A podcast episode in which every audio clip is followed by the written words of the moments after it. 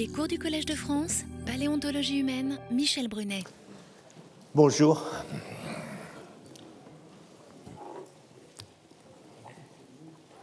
Alors, tout à l'heure, on va accueillir euh, Harry Land. J'arrive à prononcer seulement son prénom. J'ai beaucoup de difficultés avec son nom. Euh, qui est euh, à terre dans la, la, chaire, là, au Collège de France, et qui a. Enfin, qui travaille sur le peuplement de Madagascar. Vous allez voir, il y a, des choses très, très intéressantes et il y a là aussi beaucoup de choses, mais vraiment beaucoup de choses qui restent à découvrir. Et là encore, vous ne serez pas étonné, mais si ça vous intéresse, il faut faire du terrain.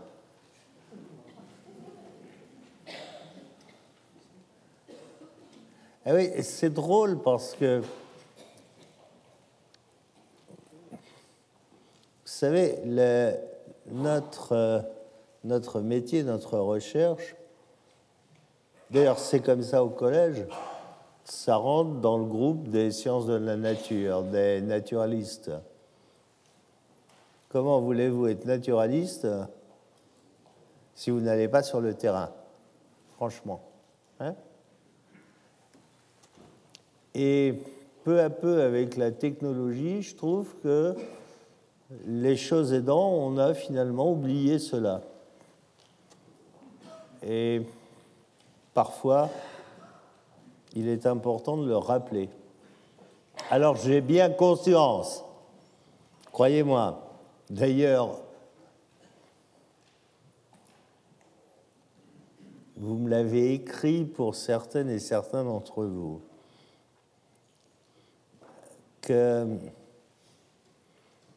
je le répète souvent, mais ça, c'est sûrement une déformation professionnelle due au fait que j'ai été enseignant pendant quelques années.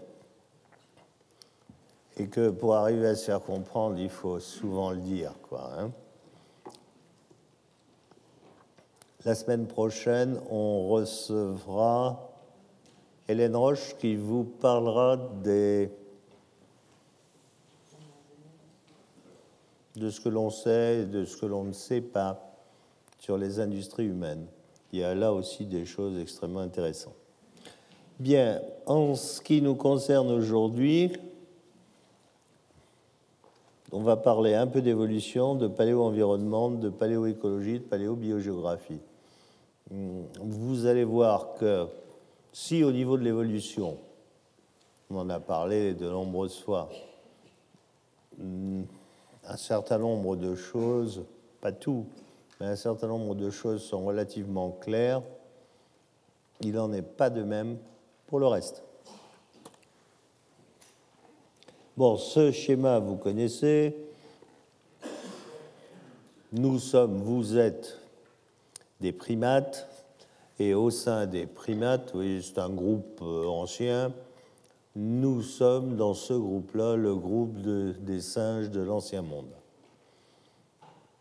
Un groupe ancien qui s'est mis en place autour de 50-55 millions d'années.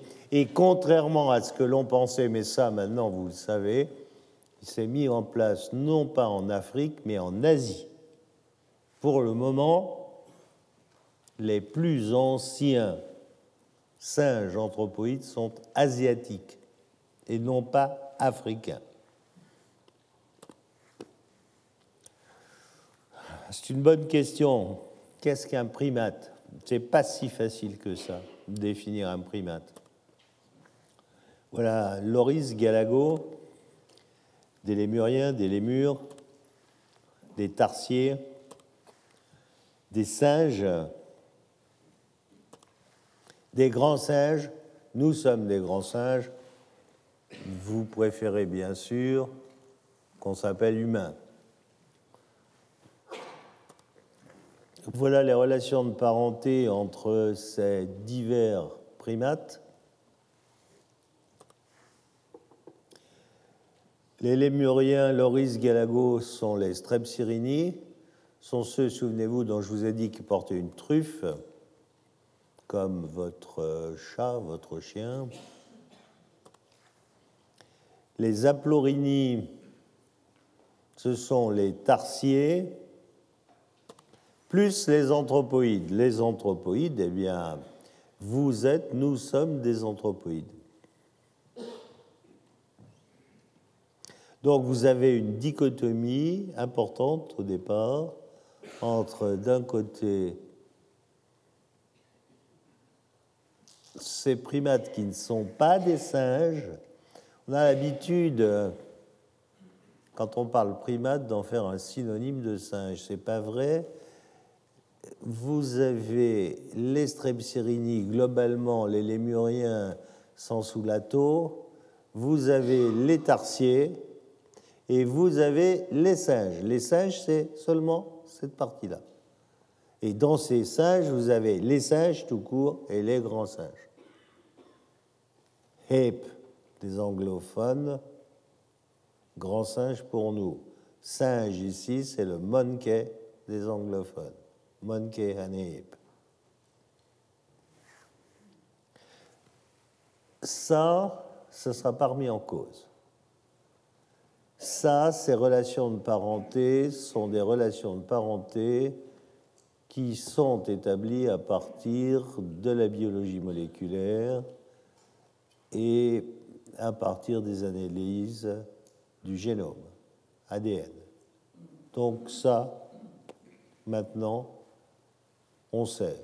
Il y aura des choses qui seront sûrement précisées, des distances, mais les relations de parenté ne changeront pas.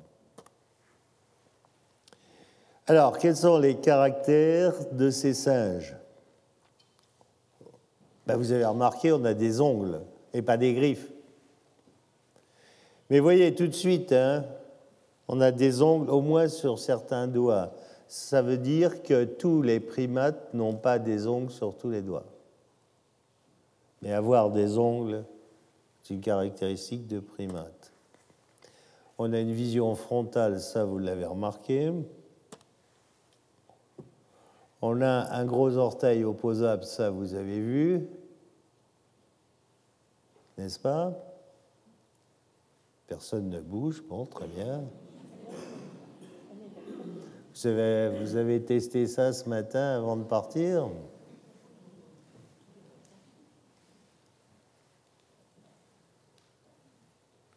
Bon, ça, je vous ai déjà dit.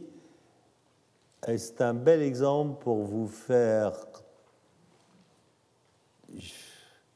sans jeu de mots, toucher, non pas du pouce, mais du doigt, ce qui est un caractère dérivé, ce qui est un caractère primitif. Le caractère primitif, dans le cadre des primates, c'est d'avoir un gros orteil opposable au pied, comme on a un pouce opposable à la main. D'accord? Ça, c'est la disposition anatomique d'origine. Toujours chez les primates, comme vous l'avez apparemment remarqué ce matin, ça prouve que vous étiez en avance pour avoir le temps de tester ça vous avez remarqué que votre gros orteil au pied, vous ne pouvez pas faire comme avec votre pouce à la main. S'il y en a qui y arrivent, il faut le dire. Hein. Si, si, mais on fera une note. Le fait de ne pas avoir un gros orteil opposable est un caractère dérivé parce que l'ancêtre, il avait un gros orteil opposable. Maintenant, si vous regardez, je ne sais pas, chez votre chat, chez votre chien, eh bien, ou chez un autre mammifère, le pouce n'est pas, le gros orteil n'est pas opposable. Mais là, c'est un caractère primitif. Donc voilà deux choses, gros orteil opposable, qui, selon les groupes, peuvent être soit caractère primitif, soit caractère dérivé. D'accord? C'est là toute la difficulté que nous avons, nous, à trouver la polarité des caractères. Dans quel sens se fait l'évolution? Et là, l'évolution, elle s'est faite globalement au niveau des mammifères. Gros orteils non opposables, gros orteils opposables et gros orteils non opposables.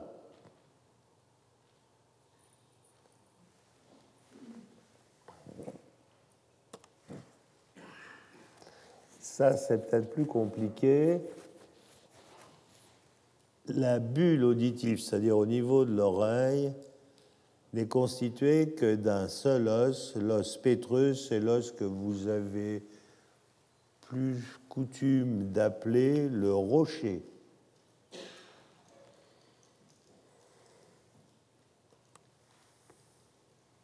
Enfin, vous avez en arrière des orbites une barre postorbitaire, c'est-à-dire que l'orbite n'est pas ouverte vers l'arrière.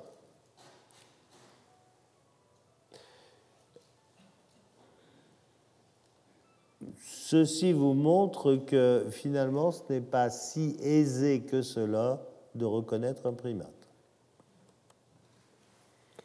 Bon, voilà, on peut former une bande de joyeux lurons. Ils sont adorables, non? C'est une, euh, une, image que j'aime bien. C'est une image euh, qui vient d'Asie.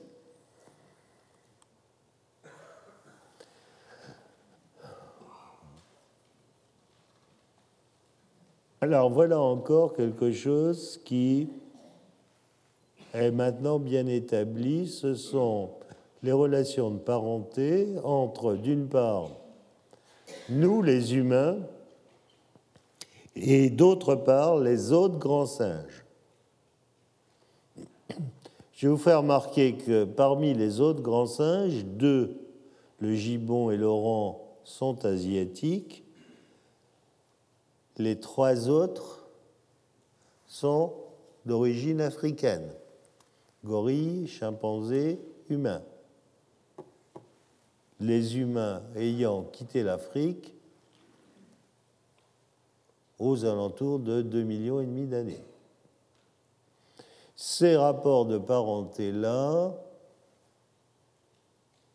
maintenant, ne seront pas remis en cause c'est parfaitement établi par les phylogénistes moléculaires.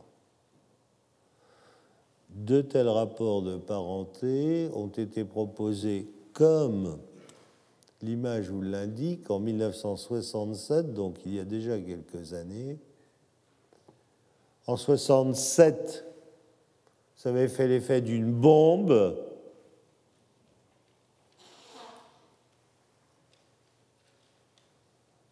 Et la société des humains n'était pas prête à accepter qu'elle partageait un ancêtre commun avec les chimpanzés.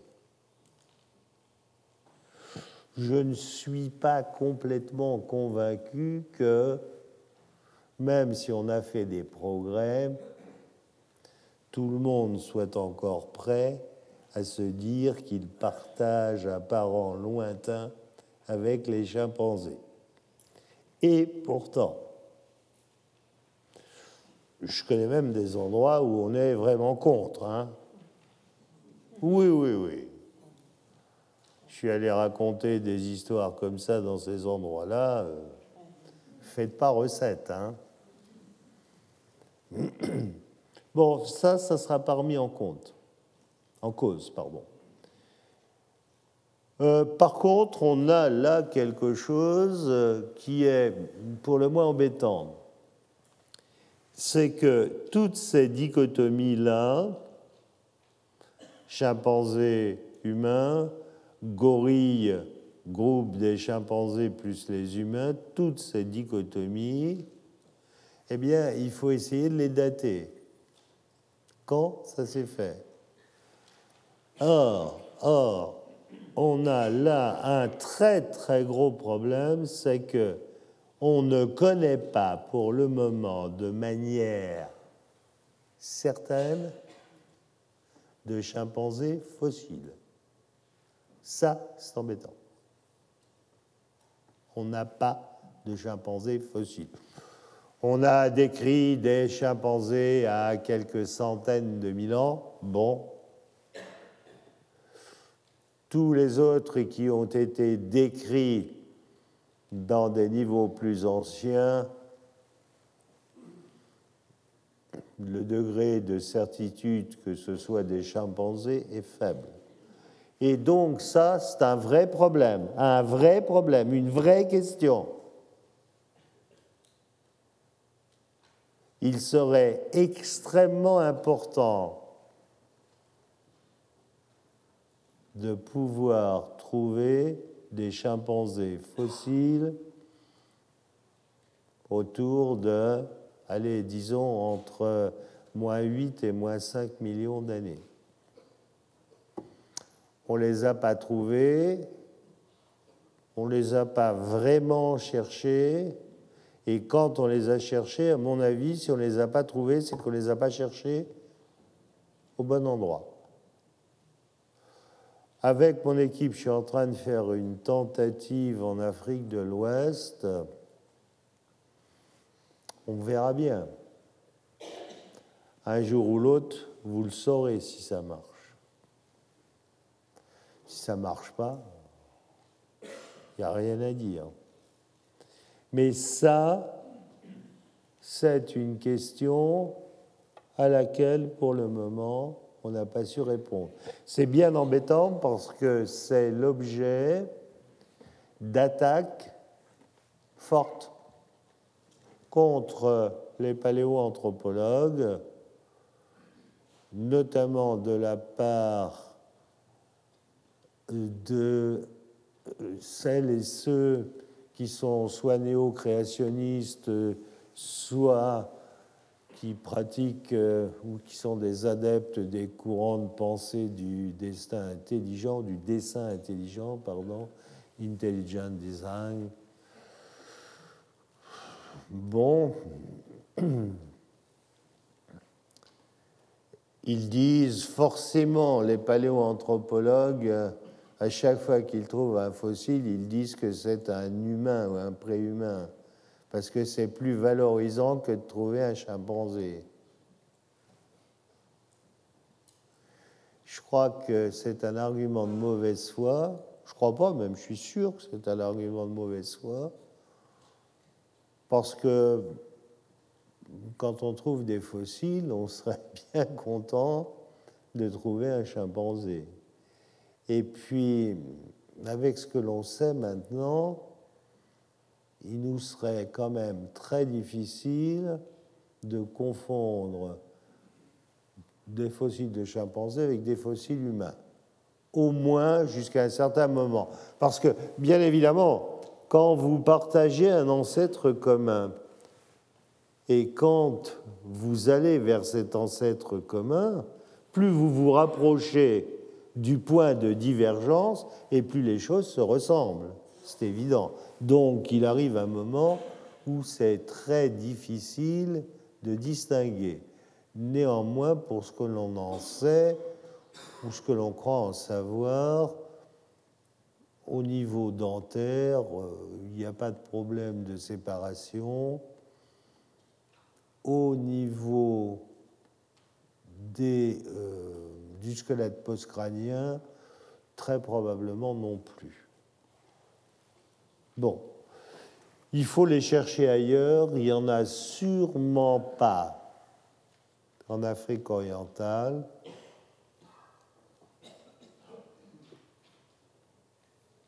Il n'y en a sûrement pas en Afrique du Sud.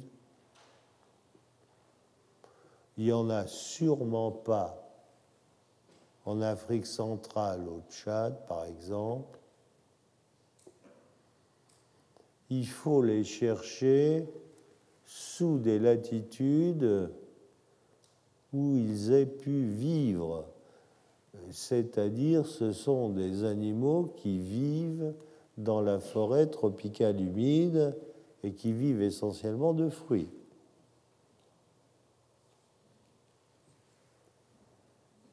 Sûrement que l'Afrique, de l'Ouest, où l'on a peu cherché, est peut-être une bonne idée. Bonne ou mauvaise idée, avec mon équipe, on essaie de trouver quelques restes en Afrique de l'Ouest. Je vous rassure, rien n'est publié, mais rien n'est trouvé non plus.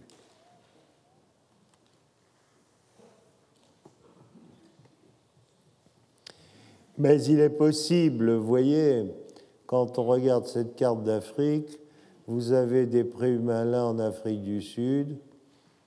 Mon avis, c'est pas là qu'on trouvera des chimpanzés. Vous avez tous ces préhumains en Afrique orientale, non plus. Ici, en Afrique centrale, on peut y adjoindre la Libye, l'Égypte, tous. On ne trouvera pas de chimpanzés fossiles là, je crois pas.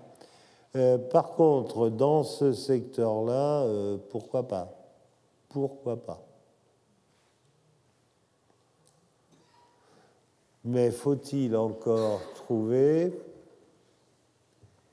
les bons niveaux en âge? Bon, il faut être dans un créneau, je vous disais, 5, moins 5, moins 8 millions, ou moins 6, moins 8. Et puis, il faut trouver des niveaux qui correspondent à des habitats possibles par ces animaux. Donc c'est pas évident. Mais bien.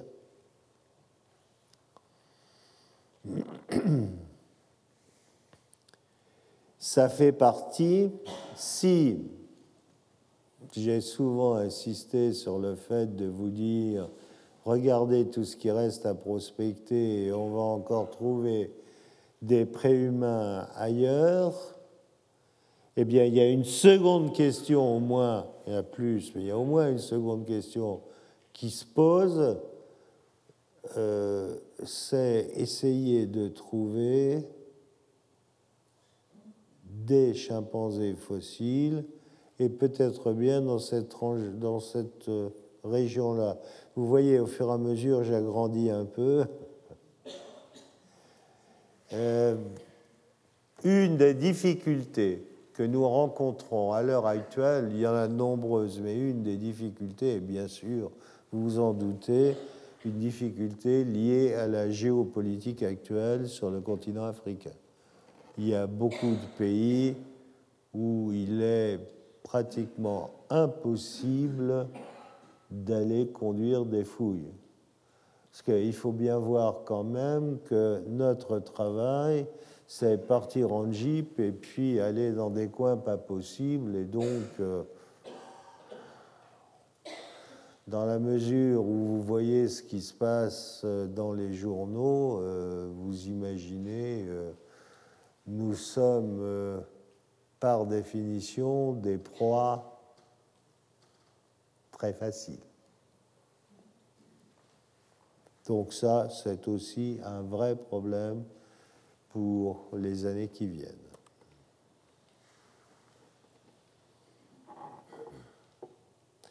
Sur ce schéma, faites abstraction des couleurs parce qu'on pourrait discuter. Les couleurs, c'est en vert sont les homos, en bleu c'est pour ces auteurs tout ce qui est mal connu, où il n'y a pas assez de fossiles. En rouge sont les australopithèques, en noir sont les paranthropes. Et puis il y a les chimpanzés en haut et à droite qui est en orange. Je vous montre ça pour que vous preniez bien conscience qu'au cours de notre histoire, à nous les humains, eh bien, on a été souvent plusieurs espèces différentes sur notre planète Terre au même moment. Regardez par exemple entre moins 3 et moins 4 millions d'années. Regardez au-dessus.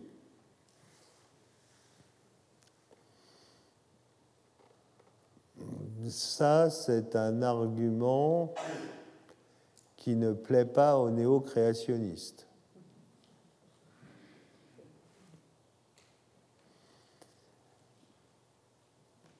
Alors la riposte est simple.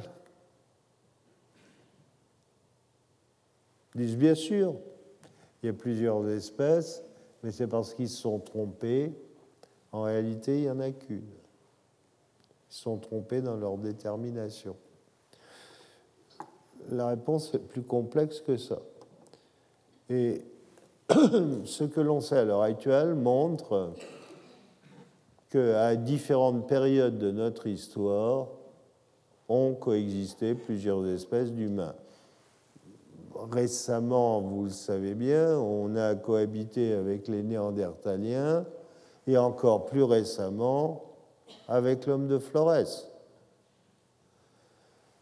Et on en retrouvera sûrement d'autres encore, mais pour le moment, dans ce que l'on sait à l'heure actuelle, sur 7 millions d'années d'histoire, nous ne sommes plus que tout seuls depuis la disparition de l'homme de Flores. L'homme de Flores, c'est 18 000 ans. Hein 18 000 ans sur 7 ou 8 millions d'années, c'est quand même pas beaucoup. On vient d'être tout seul.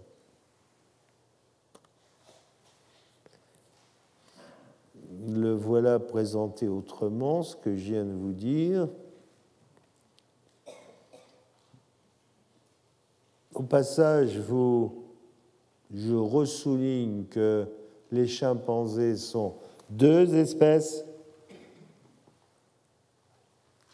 mais moins de 100 000 individus. Nous, nous ne sommes plus qu'une espèce et bientôt 7 milliards.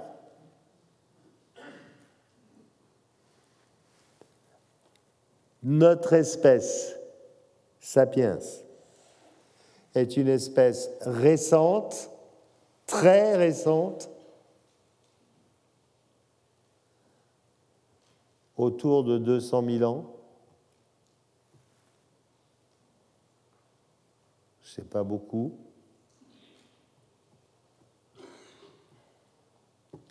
Et vous retrouvez les Néandertaliens qui nous ont quittés vers 27 000 ans. Puisque je viens de parler de ça, pour le moment, il faut être clair, ça reste, en dépit de tous les travaux qui se font, qui ont été faits, la question du pourquoi les Néandertaliens ont disparu n'a pas encore reçu de réponse définitive. L'homme de Flores, 18 000 ans.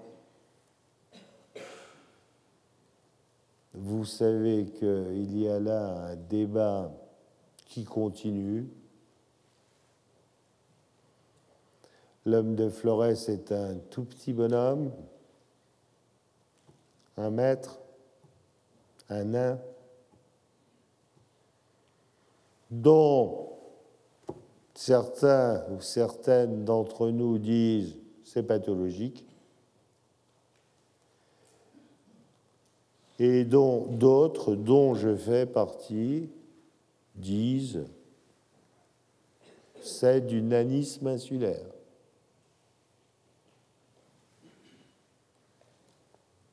Je ne peux pas, avec les éléments que j'ai, Pensez ici devant vous que ce soit autre chose que du nanisme insulaire.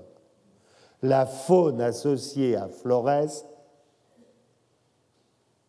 est, comme l'homme de Flores, atteinte pour un certain nombre de mammifères de nanisme aussi. C'est un phénomène insulaire classique. Classique. Bon. Alors, ce qui a choqué et qui choque encore, c'est que ce petit bonhomme de Flores, il a une capacité cérébrale de 400 cm3. Et l'idée que nous nous faisons de nous-mêmes est telle que nous avons du mal à admettre que l'un d'entre nous puisse avoir seulement 400 cm3 de cervelle. Ça, c'est le domaine des singes, pas le nôtre. Et pourtant, pire, avec 400 cm3, l'homme de Flores est l'artisan d'une industrie lithique très élaborée.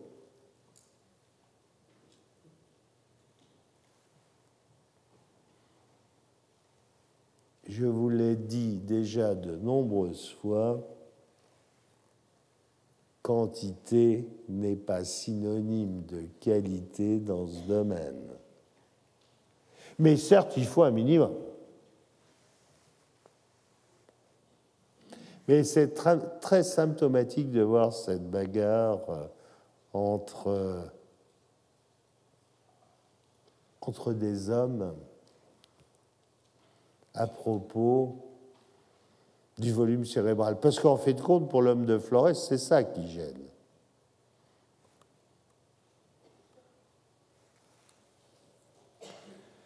Sur l'évolution, bon, ça, c'est les techniques euh, dont on vous a parlé de reconstruction que vous connaissez maintenant.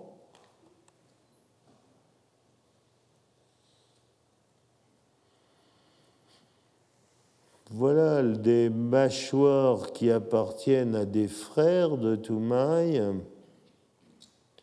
Et vous voyez que très tôt, finalement, la canine, il s'agit de la canine inférieure ici,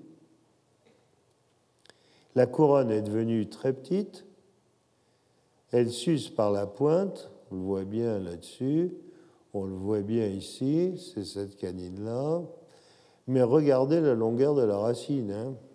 Vous vous rendez compte?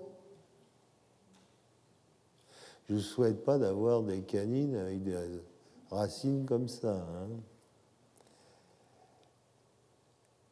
Euh, il y a là un phénomène évolutif euh, bien connu sur cette dent, et si on regarde seulement cette dent, la canine, eh bien, vous avez une évolution en mosaïque. C'est-à-dire que la couronne très dérivée, elle est déjà très humaine, alors que la racine est restée peu dérivée, la racine est restée semblable ou pratiquement semblable à la population d'origine, c'est-à-dire la population ancestrale entre grands singes et hominidés. Sûrement que cette population avait des canines avec des racines très longues. Ça veut dire quoi? Eh bien, ça veut dire que avec cette toute petite couronne, eh bien, cette canine, elle n'était pas là pour faire de la figuration. Elle est bien plantée et elle devait servir. Hein. Vous revoyez ça ici en reconstitution.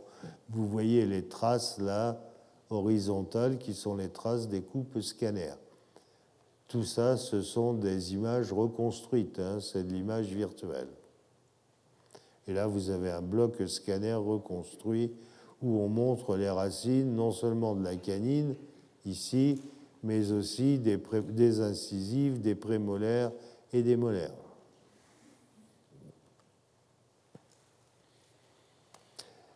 Dans ces hominidés anciens, puisqu'on parle des canines, ça c'est important, ça ne sera pas remis en cause non plus, regardez ces canines-là d'un chimpanzé commun. Canine supérieure, canine inférieure. sont des canines en croc qui s'engrènent l'une dans l'autre. La canine supérieure a une crête postérieure qu'on appelle la crête aiguisoire. Je viens de vous dire une blague, elle est là. L'image a été inversée et elle va s'aiguiser ici sur la prémolaire inférieure. L'image a été retournée. Eh bien,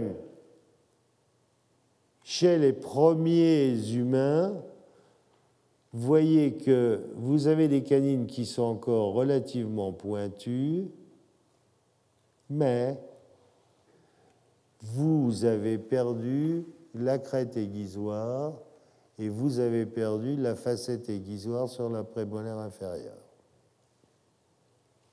C'est-à-dire que on est parti, on est engagé dans la voie qui mènera à notre canine à nous, c'est-à-dire une canine réduite, excusez-moi, réduite de la même taille à peu près au point de vue hauteur au moins que les incisives, et vous n'avez plus de canine en croc comme chez votre chien ou votre lion favori. Euh, ce que je viens de vous montrer là sont des pièces qui proviennent de l'espèce Ardipithecus cadaba, Ardipithecus ramidus est probablement le descendant de Kadaba, et il a été écrit, décrit plus en détail, vous connaissez cette image, et lui, c'est bien un hominidé, et lui, il a un gros orteil opposable, vous voyez? Au pied, le gros orteil est opposable. Et vous avez là les pièces fossiles. Ça, c'est leur constitution, voilà les fossiles. Et vous voyez que ce gros orteil, il est comme votre pouce à la main, vous pouvez le mettre à 90 degrés. Essayez de faire la même chose avec votre gros orteil, vous allez voir. Non, ne le faites pas, vous allez vous blesser. Euh,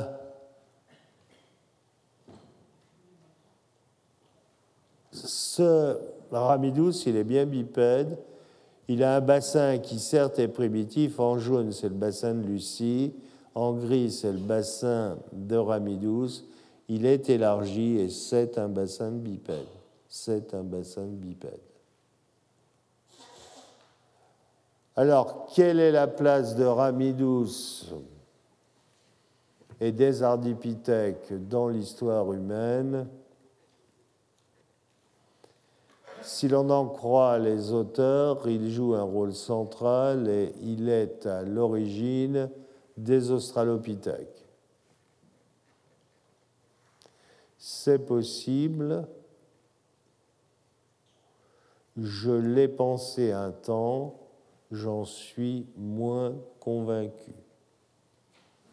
Je crois que là encore, il faut être prudent.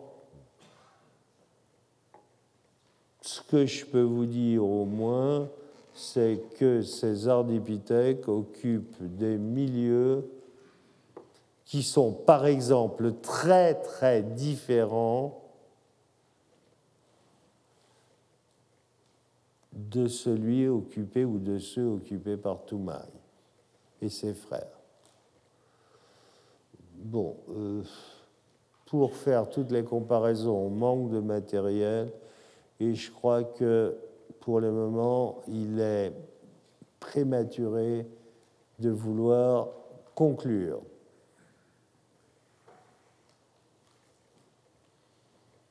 Ça, c'est le Kenyan. Aurorine, clair, son fémur est clairement bipède, c'est un fémur dominidé on n'a pas beaucoup de matériel, vous voyez, c'est tout ça. Hein. Il faudrait retourner pour en avoir plus, mais c'est clair, il est bipède, c'est un hominidé. Alors, pour ces auteurs, c'est tellement un hominidé que, voyez, ils ont mis Aurorine là comme l'ancêtre de tout le reste, l'ancêtre direct de tout le reste des hominidés. Et puis ils ont mis les australopithèques sur le côté. Ça, je leur laisse la responsabilité de cette affirmation. Euh, quelqu'un d'autre a déjà proposé un point de vue comme ça, où il mettait les australopithèques de côté, c'est Liquet. Je ne partage pas ce point de vue. Alors, parallèlement, vous voyez aussi que euh, sur ce schéma, l'ardipithèque est mis comme un ancêtre des chimpanzés. Je ne partage pas ce point de vue non plus, mais je ne suis pas le seul. Hein et que le sahelanthrope, c'est-à-dire Toumaï, est mis comme ancêtre des chimpanzés des homos.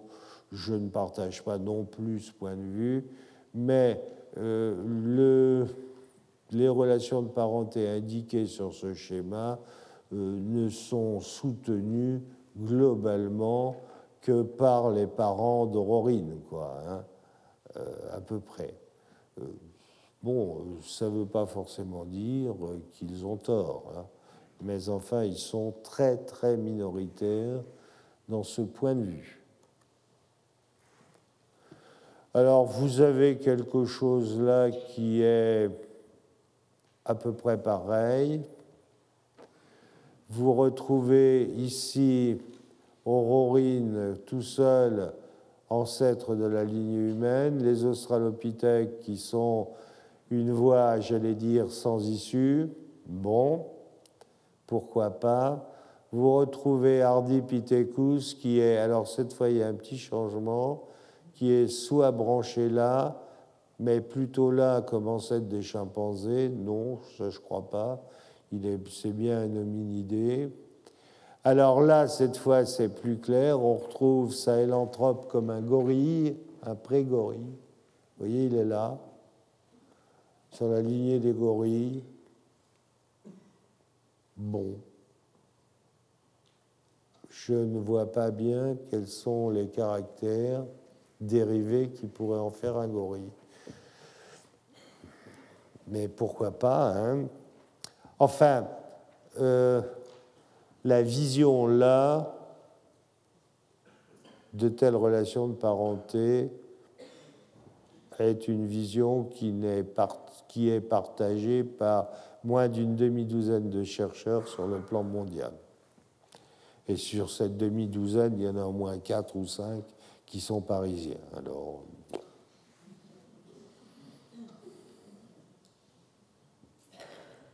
non, non, mais on peut faire toutes les hypothèses que l'on veut. La science est une suite d'hypothèses qui sont erronées et que l'on change. Encore faut-il quand même étayer les hypothèses. Comprenez, il y a des choses qui peuvent paraître bizarres.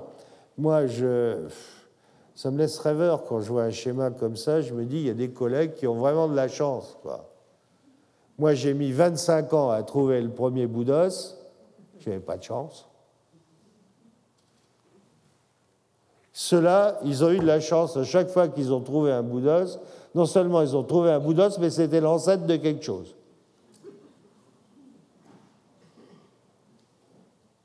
eh bien là encore, j'ai pas eu de chance parce que moi, je pense que Toumaï, il n'est pas l'ancêtre de quelque chose. C'est une branche latérale, sûrement. Euh, Abel, c'est une branche latérale. Alors là, Aurorine, il est, il est l'ancêtre euh, là, direct. Samborupithecus, il est l'ancêtre direct. Otavipithecus, il est. Alors, c'est l'ancêtre commun, c'est mieux encore. Enfin bon, euh, c'est vraiment beaucoup de chance. Bon, j'arrête de faire de l'humour. Quoi qu'il en soit, vous connaissez cette carte, vous l'avez vue, je vous la remontre. Regardez toutes les fouilles que vous allez pouvoir aller faire. Hein. Il y a des trous, hein. il y a plein de régions où. Alors forcément, ici, c'est assez boisé, c'est pas facile. Hein. Mais vous remarquez bien quand même que c'est tout autour de la forêt dense que l'on trouve les australopithèques. Donc le pourtour de la forêt dense, c'est sûrement pas si mal que ça pour chercher. Sûrement pas si mal.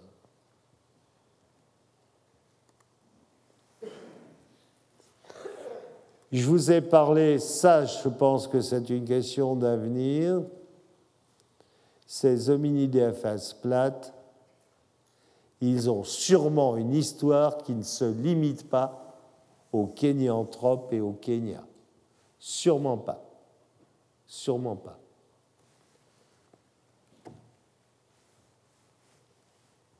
Écoutez, je peux vous faire une confidence, je ne sais pas ce que ça donnera, mais je peux vous faire une confidence. J'étais avec Richard Licky la semaine dernière à Paris et nous avons convenu qu'avec son épouse Mive, on pourrait peut-être faire une publication commune plutôt que de jouer à la guerre, on pourrait peut-être faire une publication commune sur ces hommes à face plate en mettant ensemble ceux qu'on trouve en Afrique orientale et ceux qu'on trouve en Afrique centrale. Et on a convenu l'un et l'autre que ça pourrait faire progresser les choses. Ne le répétez pas, hein, je vous l'ai dit entre nous. Hein.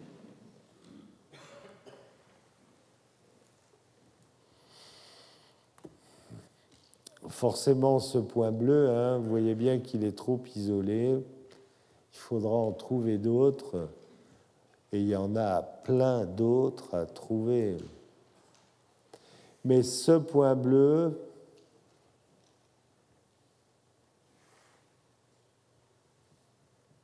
c'est sûrement un point important pour les hommes à face plate. Ne me demandez pas pourquoi, rien n'est publié. Mais je viens de vous annoncer avant que ça allait peut-être venir.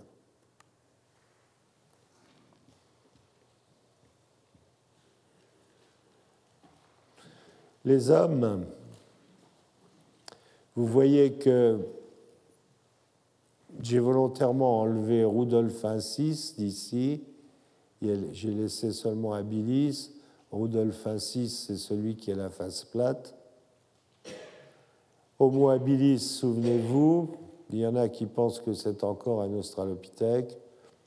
Discuterai pas ça.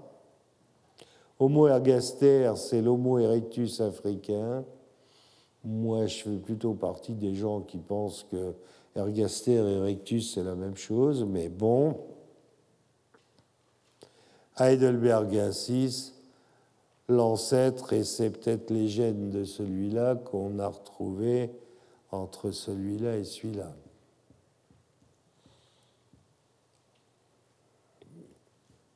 J'ai dit peut-être.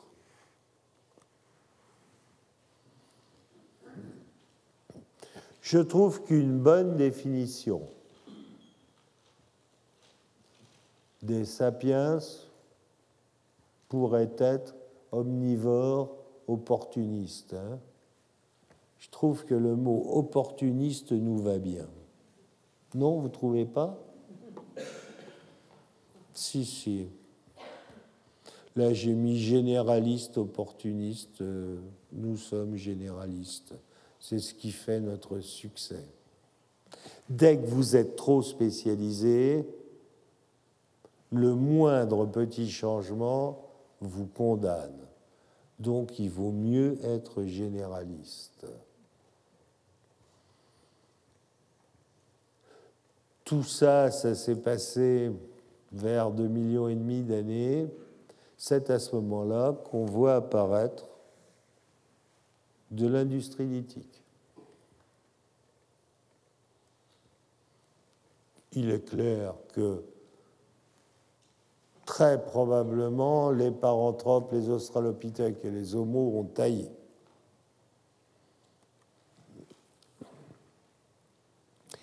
Voilà sûrement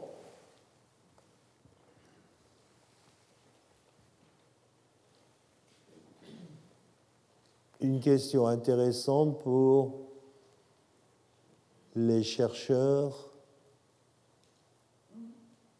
qui commencent. On connaît pratiquement rien de la biogéographie des hominidés anciens. C'est un domaine qui est tout neuf. Modestement, je vous l'ai dit, avec mon équipe, on a montré que cette bête-là, qui est un cousin des hippopotames, avec ses orbites-là en périscope, on a montré que cette bête, la même espèce, était connue dans le bassin du lac Tchad et dans la région de Sirte en Libye. Comme c'était une bête amphibie, eh bien, ça veut dire qu'à 7 millions d'années, il y avait une continuité liquide entre la Libye et le bassin du lac Tchad. C'était la même province biogéographique. Ça veut me dire du même coup, puisqu'à 7 millions, on a Toumaï au Tchad, eh bien, la Libye appartient au territoire du berceau de l'humanité. Mais quand j'ai dit ça, j'ai dit à la fois beaucoup de choses et pas grand-chose. Parce que beaucoup reste à faire. Et pour faire de la biogéographie, il faut avoir des fossiles. Il est plus facile, croyez-moi, de récupérer des fossiles d'anthracotéridés, les cousins des hippopotames, que de récupérer des fossiles d'hominidés.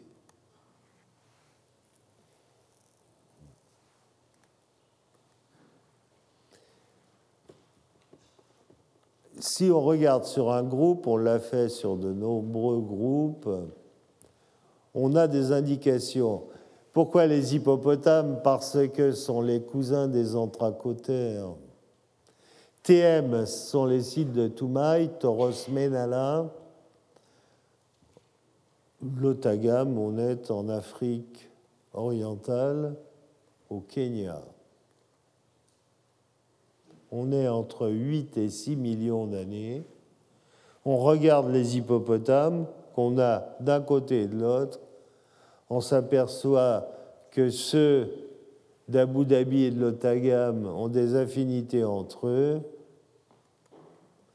alors que ceux de Toros Benana ont des affinités avec le nord. Il n'y a pas de passage ouest-est à cette époque-là. C'est une indication pour les hominidés. Je n'ai pas dit que les hominidés passaient pas, j'en sais rien, mais c'est quand même une indication. Il y a apparemment là une barrière entre l'Afrique centrale et l'Afrique orientale. Donc, isolation de cette province arabo Afrique orientale. Les hippos ont une phase de dispersion vers le nord. Et surtout, cela vous montre que le Sahara est un désert intermittent.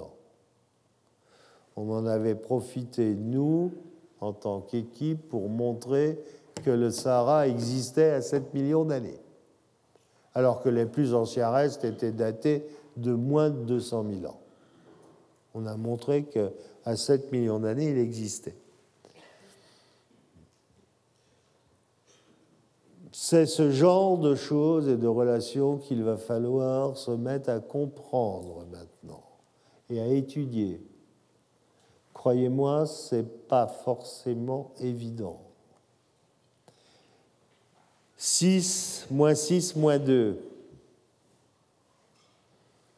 Vous avez le phénomène de rifting qui a fonctionné en Afrique orientale et ça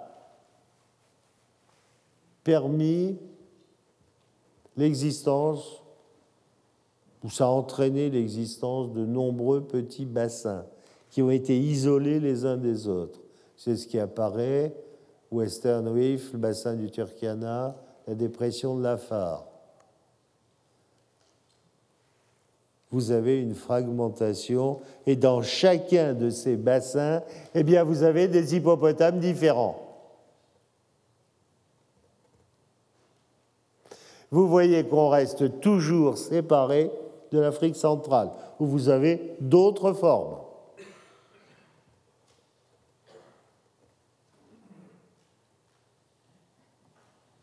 Vous imaginez quand on sera capable de faire ça pour les australopithèques, pour... mais on peut déjà placer des australopithèques là-dedans. Hein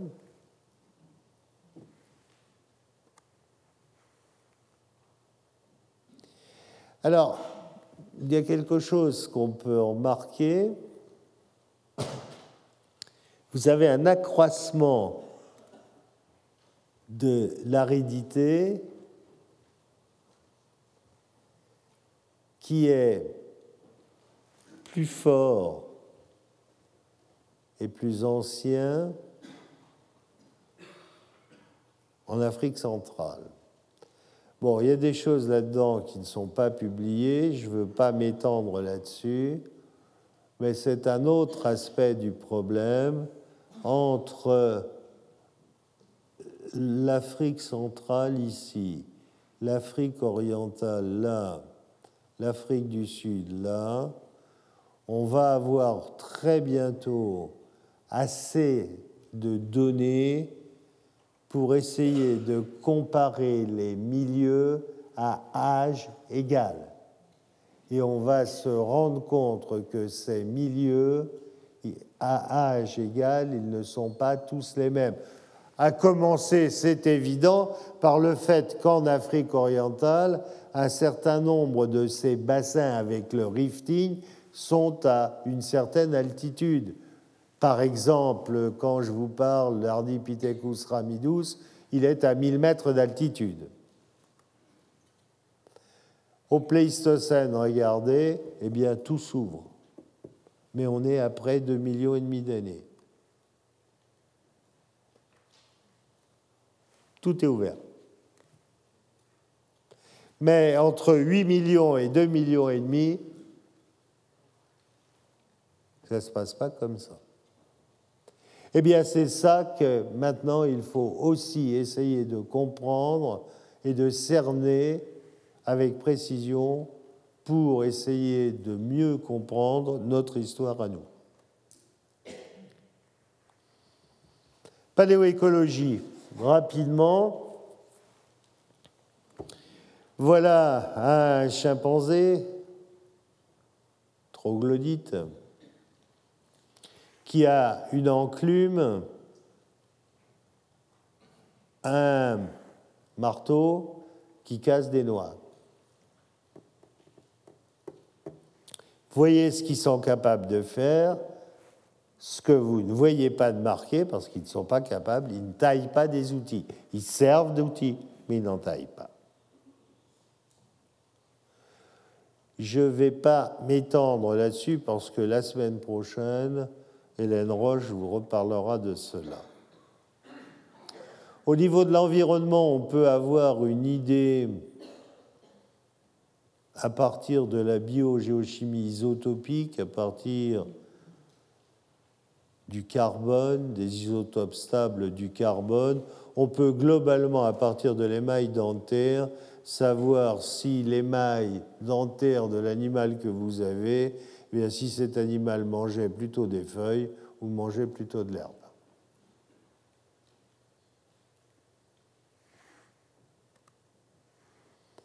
À partir des stries ou des trous laissés sur les dents, sur l'ivoire des dents, on peut avoir une idée du régime alimentaire. Regardez là, vous avez que des stries, sont des feuilles, c'est un gorille qui mange des feuilles. Là, vous avez des trous et quelques stries, c'est un régime qui est riche en fruits. Là, vous voyez, c'est beaucoup plus abîmé, il y a beaucoup plus de trous. euh, c'est un gélada éthiopien, eh bien vous avez des racines et une nourriture plus coriace. Si vous avez une banque de données à partir d'animaux actuels, eh bien vous pouvez avoir une bonne idée de ce que mangeait votre fossile. Les australopithèques ne sont pas des bipèdes permanents, les néandertaliens, bien sûr que si. Pour reconstruire ces paléo-environnements, eh bien, on a l'évolution du climat et les faunes que l'on a. Alors, ce qui est important de bien voir, c'est que vous êtes ici à la limite Crétacé-Tertiaire, à 65 millions d'années.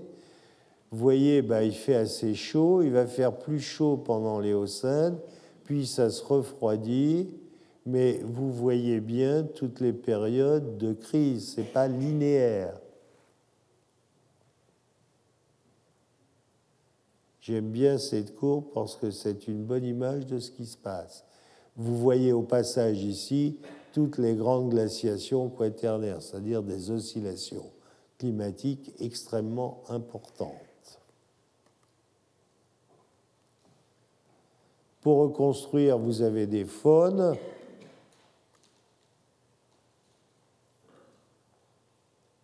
des animaux aquatiques, des animaux qui sont semi-aquatiques, hippopotames anthracotères, des animaux qui vivent dans la forêt, des singes, des cochons, des proboscidiens, des cousins des éléphants, des animaux qui vivent dans la prairie, des chevaux, des antilopes, des lièvres.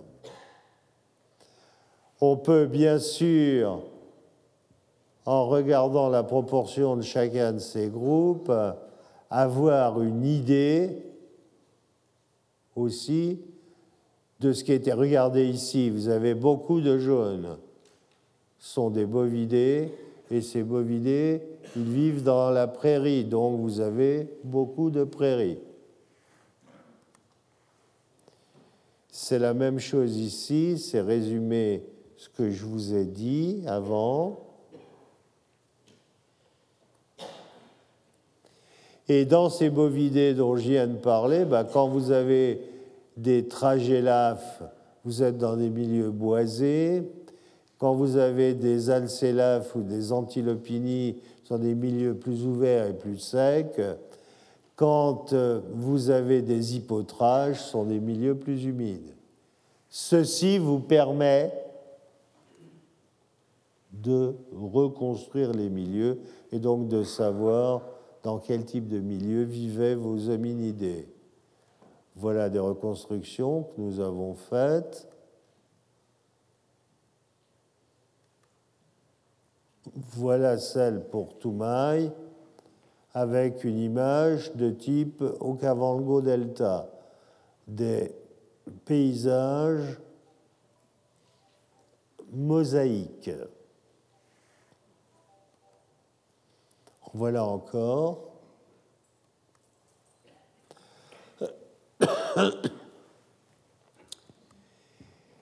Et regardez, si vous mettez la densité de la canopée, vous partez de l'herbe et vous allez vers des zones de plus en plus boisées. Bien, voyez, voilà où se situe le milieu de Toumaï, TM ici. Euh, voilà où se situe le milieu à Sakoma. Il y a du ramidus là. Vous voyez, c'est beaucoup plus boisé qu'ici. On peut ainsi, de proche en proche, mieux cerner l'environnement des hominidés aux différents moments et aux différents endroits. Ça, je vous ai déjà montré, c'était pour vous montrer qu'à 2,5 millions et demi d'années, il se passe quelque chose et on va vers des milieux qui sont plus ouverts et plus secs.